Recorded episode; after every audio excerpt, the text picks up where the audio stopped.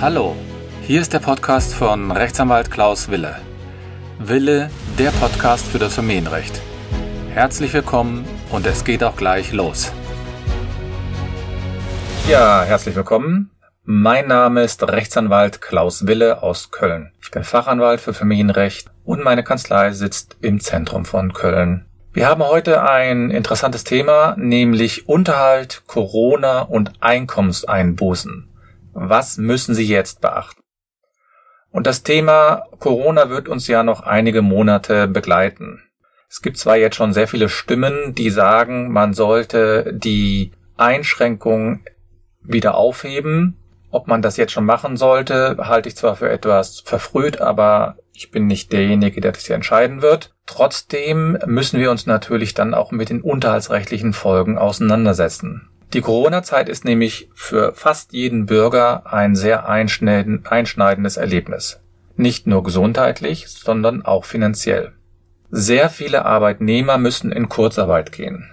Selbstständige verlieren relativ schnell alle Einnahmequellen.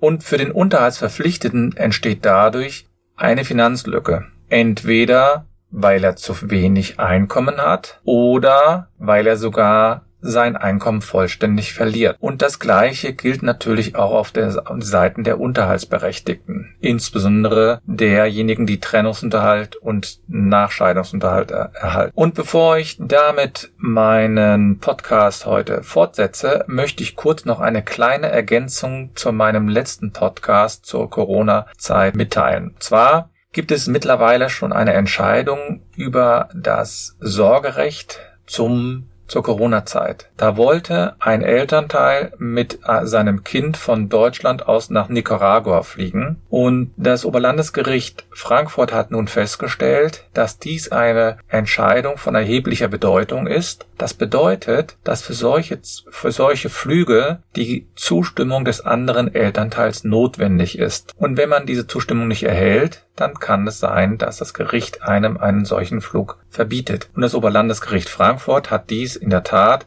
mit, einer, mit einem Beschluss vom 13. März 2020 gemacht. Das vielleicht noch als meine kleine Ergänzung. Ja, dann kommen wir zu meiner ersten Frage, nämlich mein Einkommen hat sich durch die Corona-Zeit verringert. Ändert sich da etwas im Hinblick auf die Unterhaltsverpflichtungen? Und dazu muss man natürlich vorab sagen, natürlich muss Unterhalt gezahlt werden. Die kurzfristige Reduzierung des Einkommens ändert an der Tatsache erstmal nichts. Auch die Tatsache der Corona-Zeit oder der Corona-Situation ändert erstmal nichts daran. Denn es gibt ja auch Arbeitnehmer, die haben trotz der Corona-Zeit genug zu tun und erhalten vollständig ihr Gehalt. Hier sind zum Beispiel die Lehrer zu nennen oder viele Arbeitnehmer, die Pflegekräfte, Arbeitnehmer, die auch ihre Tätigkeit zu 100 Prozent in Homeoffice durchführen können. Es gibt auch Rechtsanwälte, die weiterhin regelmäßig ins Büro gehen und sich sozusagen ganz normal arbeiten. Das heißt, da muss sich nicht zwingend etwas verändern. Viele Verpflichtete und Berechtigte sind zwar der Auffassung, dass sich der Unterhalt sofort an die aktuelle Situation anpassen muss, das stimmt aber nicht so. Die Veränderungen von Unterhaltspflichten ist relativ kompliziert und ich kann jetzt schon nur anraten, frühestmöglich einen Anwalt hinzuzuziehen. Ich möchte hier nur einige Aspekte nennen, die bei der Frage der Veränderung der Unterhaltspflichten hier relevant sind. Denn Juristen entscheiden erstmal darüber, ob, der, ob ein Einkommensrückgang auf Seiten des Unterhaltsschuldners oder des Berechtigten überhaupt relevant ist, das hängt davon ab, ob, ob der Einkommensrückgang unterhaltsrechtlich vorwerfbar herbeigeführt wurde oder unverschuldet eingetreten ist. Bei der Corona-Situation und bei der Anordnung zum Beispiel von Kurzarbeit wird man davon ausgehen, dass das natürlich keine verschuldete Situation ist. Erhält der Unterhaltsschuldner jetzt weniger Gehalt oder auf der anderen Seite fällt sogar sein äh, Einkommen vollständig weg, so muss dies aber trotzdem nicht zwingend dazu führen, dass der Unterhalt abgeändert werden muss, sondern man muss immer Perspektive schauen. Das gleiche gilt im Übrigen auch für den Unterhaltsgläubiger. Erhält zum Beispiel die geschiedene Ehefrau jetzt weniger Einkommen, kann sich dies auf die Unterhaltsberechnung auswirken, aber das muss nicht. Denn die Rechtsprechung hat hier verschiedene Voraussetzungen, wann sich eine solche Situation überhaupt auswirkt. Die eine Voraussetzung ist, dass sich die Tatsachen, auf denen die Unterhaltsberechnung beruht, wesentlich verändern müssen. Nicht jede Änderung berechtigt zur Abänderung. Und wann eine solche Änderung überhaupt wesentlich ist, also unterhaltsrelevant ist, das ist immer einzelfallabhängig. Schauen wir da uns doch mal jemand an, der in Kurzarbeit jetzt arbeiten muss. Im Handwerk sind 36 Prozent der Unternehmen dazu übergegangen, ihre Mitarbeiter in Kurzarbeit zu schicken. Und nach der gesetzlichen Regelung über Kurzarbeit erhalten Beschäftigte zunächst nur 60 Prozent ihres Gehaltes. Wenn man ein minderjähriges Kind noch im Haushalt hat, dann sind es immerhin 67 Prozent. Das ist natürlich eine erhebliche Einkommenseinschränkung. Aber in einigen Betrieben erhalten die Arbeitnehmer zusätzlich noch einen Zuschuss, der dazu führt, dass Arbeitnehmer 80 Prozent, 90 oder in Einzelfällen sogar bis zu 100 Prozent ihres Gehaltes erhalten. Es ist klar, dass dieser Zuschuss gesondert vereinbart werden muss. Aber daraus ergibt sich, dass sich unter Umständen gar nicht so viel an der Unterhaltsberechnung verändert, beziehungsweise den Einkommensverhältnis, Einkommensverhältnissen etwas verändert. Denn man muss auch wissen, dass die Familienrechtler sagen, ja, eine Unterhaltsberechnung muss sich natürlich auch nachhaltig auswirken, also auf längere Zeit. Denn Familienrechtler berechnen den Unterhalt immer unter der Berücksichtigung des Jahreseinkommens. Das heißt von zwölf Monaten, zumindest bei Arbeitnehmern. Und bei Selbstständigen wird sogar das Einkommen so berechnet, dass man die letzten drei Jahre zugrunde legt. Und daraus kann man ersehen, wenn also, wie jetzt schon angedacht ist, jetzt die Corona-Zeit zumindest, zumindest die Einschränkungen zurückgefahren werden sollen, dann kann es sein, dass sich die kurzfristigen Reduzierungen gar nicht so stark auswirkt. Und was kann ich dann überhaupt tun, wenn sich was verändert? Ich möchte mir jetzt also die Situation anschauen des Unterhaltsberechtigten. Das heißt, ich stelle die zweite Frage, was kann ich tun, wenn mir mein zustehender Unterhalt nicht gezahlt wird? In diesem Fall müssen wir uns zuerst fragen, ob es überhaupt schon einen Unterhaltstitel gibt, das heißt, ist er tituliert oder gibt es noch keinen Unterhaltstitel? Wenn es nämlich keinen Unterhaltstitel gibt, dann wird es erstmal schwierig. Dann muss man nämlich erstmal den Unterhaltsverpflichteten auffordern, zur Auskunft. Man muss den Unterhaltsverpflichteten dann auch Schuldner auffordern zur Auskunft. Man muss den Unterhaltsschuldner unter Umständen verklagen und ob man so schnell eine Entscheidung bekommt, ist zumindest fraglich. Es wird zumindest nicht so einfach möglich sein wie in der Nicht-Corona-Zeit. Bei der, bei den Fällen, in denen der Unterhaltstitulierung vorliegen muss, da muss man natürlich sagen, was heißt das? Der Unterhalt ist tituliert, wenn es quasi schon mal eine offizielle Stelle gab, die den Unterhalt irgendwie festgestellt hat. Ein Titel kann zum Beispiel eine Jugendamtsurkunde sein. Das ist eine Urkunde, die man beim Jugendamt oder Notar anfertigt, die aber nur für den Kindesunterhalt gilt. Und hier verpflichtet sich der Unterhaltsgläubiger mit der Unterschrift unter einem Dokument zur Zahlung von Kindesunterhalt. Meistens gab es da vorher schon mal eine Diskussion mit dem Jugendamt über die Höhe des Unterhalts. Dann als zweite Möglichkeit eines Titels ist eine notarielle Vereinbarung zur Zahlung von Trennungs- oder nachehelichen Unterhalt, zum Beispiel ein Ehevertrag oder eine Nachscheidungsfolgung, Nachscheidungsvereinbarung, also so eine sogenannte Scheidungsfolgenvereinbarung. Oder ein gerichtlicher Vergleich ist eine andere Möglichkeit. Da hat man in einem gerichtlichen Unterhaltsverfahren vor dem Familiengericht protokollieren lassen, dass man mehr oder weniger freiwillig einen bestimmten Unterhaltsbetrag bezahlt. Da verpflichtet sich dann zum Beispiel der Ehemann an seine Ehefrau nach ehelichen Unterhalt zu zahlen. Das ist aber ein Vergleich und das ist ein ganz normaler Titel, mit dem man dann auch weitermachen kann, was ich gleich mehr ausführen möchte. Oder einen, Besch es gibt noch als letzte Möglichkeit einen Beschluss des Familiengerichts. Darin wird der Unterhaltsverpflichtete zum Unterhalt sozusagen verurteilt. Das heißt, das Familiengericht verpflichtet den Vater zur Zahlung an seine Ehefrau oder auch zur Zahlung von Kindesunterhalt.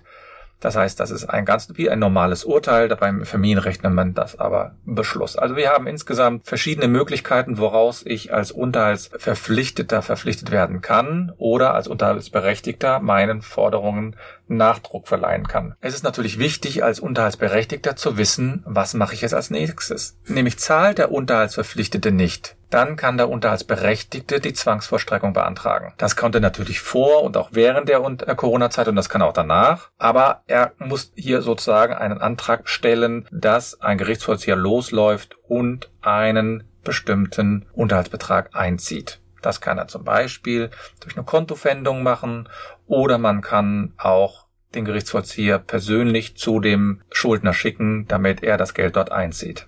Man darf natürlich nicht, nicht ignorieren, dass Vollstreckungsmaßnahmen derzeit nur eingeschränkt möglich sind. Und deswegen meine ich, und das da richte ich jetzt mal mich mal sozusagen an diejenigen, die Unterhalt zahlen müssen, aber das derzeit nicht können. Sollten Sie also den Unterhalt reduzieren müssen, dann möchte ich Sie einfach bitten, rechtzeitig dem Unterhaltsgläubiger dies mitzuteilen und auch eine Lösung anzubieten. Denn es kann ja sein, dass man wenigstens einen Teilbetrag zahlen kann. Oder es kann sein, dass man sagt, okay, ich zahle jetzt die Hälfte und den Rest bezahle ich später.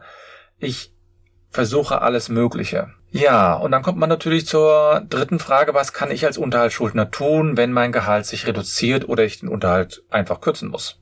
weil ich sonst nicht selbst leben kann. Auch hier gilt wiederum, kurzfristige Änderungen hat erstmal keine Auswirkung auf den Unterhalt. Sie können sich natürlich mit dem Unterhaltsberechtigten oder mit der Berechtigten auf eine Stunde oder Kürzung einigen. Da müssen Sie aber wissen, das bedeutet jetzt nicht, dass Sie das später nicht mehr nachzahlen müssen, sondern das heißt einfach nur unter Umständen eine kurzfristige Reduzierung und später kann es dazu führen, dass man diesen Betrag weiter bezahlen muss. Sie können natürlich auch mit einem Rechtsanwalt beim Amtsgericht beantragen, dass die Zwangsvollstreckung vorläufig eingestellt wird und zusätzlich sollten Sie dann auch gleichzeitig beantragen, dass der Unterhalt abgeändert wird. Wie schnell es dann zu einer Entscheidung kommt, kann ich derzeit nicht sagen. Die Gerichte sind da unterschiedlich in der Schnelligkeit zurzeit. Aus meiner Sicht sollten Sie aber auch nicht so lange warten, bis man sich mit dem Unterhaltsschuldner irgendwie, äh, mit dem Unterhaltsgläubiger in Kontakt setzt, denn es ist klar, dass der irgendwann reagieren muss. Der muss unter Umständen jemanden losschicken, der die Vollstreckung durchzieht, denn der ist selbst darauf angewiesen. Man muss sich ja auch mal in die Rolle des Berechtigten, also zum Beispiel eines äh, Kindes versetzen. Das braucht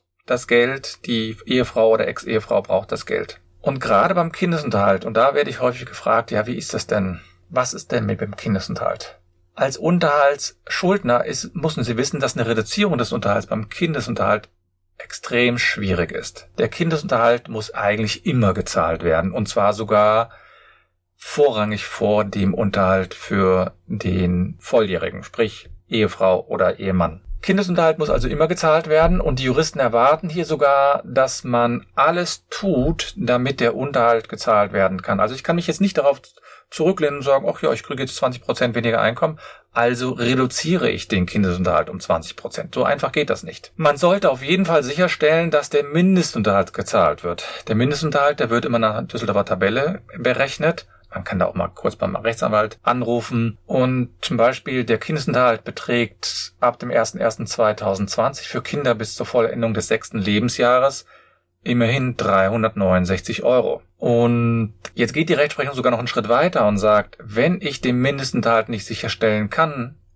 dann muss ich beweisen, dass ich alles getan habe, um den Mindestunterhalt in irgendeiner Weise sicherzustellen. Das kann also bedeuten, dass ich zum Beispiel zu anderen Tätigkeiten verpflichtet werden muss. Also ich zurzeit werden Erntehelfer gesucht. Zurzeit werden bestimmt Personen gesucht, die in Supermärkten was einräumen. Das heißt, hier muss man versuchen und auch beweisen können im Streitfall, dass man da alles getan hat. Denn die Abänderung von Kindesunterhalt ist sehr schwer und die Nichtzahlung von Kindesunterhalt, zumindest des Mindestunterhaltes, ist wirklich sehr, sehr schwierig möglich und man so gibt sogar Personen, die sagen, ja, irgendwann ist das sogar strafrechtlich relevant. Vielleicht noch ein Tipp für diejenigen, die Kindesunterhalt erwarten und derzeit keinen bekommen. Sollte der Kindesunterhalt wirklich ausbleiben, dann sollten Sie den Unterhaltsvorschuss beim Jugendamt beantragen. Dieser Vorschuss wird für Minderjährige bis zum 18. Lebensjahr gewährt und der beträgt zwischen 165 Euro und 293 Euro pro Monat und die Höhe ist abhängig vom Alter des Kindes. Der Antrag, der ist eben beim Jugendamt schriftlich zu stellen und da müssen Sie einfach mal bei sich beim Jugendamt schauen. Auf der Homepage, da gibt es normalerweise diese Anträge schon herunterzuladen, kann man ausfüllen und dann dahin schicken. Und deswegen kann ich auch, und dann komme ich auch langsam zum Ende, ich kann Ihnen auch nur anraten, immer unter Mithilfe eines Rechtsanwaltes hier vorzugehen. Denn Unterhaltsrecht ist nicht unkompliziert und Unterhaltsrecht hat viele Lücken, Tücken und da kann man im Grunde genommen nur mit einem Rechtsanwalt vorgehen. Das heißt, wenn Sie einen Termin zum Beispiel mit unserer Kanzlei vereinbaren, wir vereinbaren im Grunde genommen schnellstmöglich einen Beratungstermin. Zurzeit mache ich das immer online, einen Beratungstermin und dann kann man absprechen, welche Möglichkeiten es gibt. Es wird bestimmt eine Lösung geben, Das ist natürlich immer abhängig, wie lange hat man schon keinen Unterhalt gezahlt, wie ist der Unterhaltstitel ausgestaltet und wie zugänglich ist natürlich auch die Gegenseite. Sie können gerne auf meiner Homepage da einen Termin vereinbaren unter www.anwalt-wille.de. Dort unter meinem Kontaktformular können Sie gerne Kontakt mit mir aufnehmen. Ja, ich danke euch für die Aufmerksamkeit. Ich hoffe, Sie und all Ihre Liebsten sind noch gesund oder haben die Corona-Zeit gut überstanden. Ich wünsche Ihnen alles Gute und wir werden uns in einigen Tagen wieder mit einer neuen Folge hören.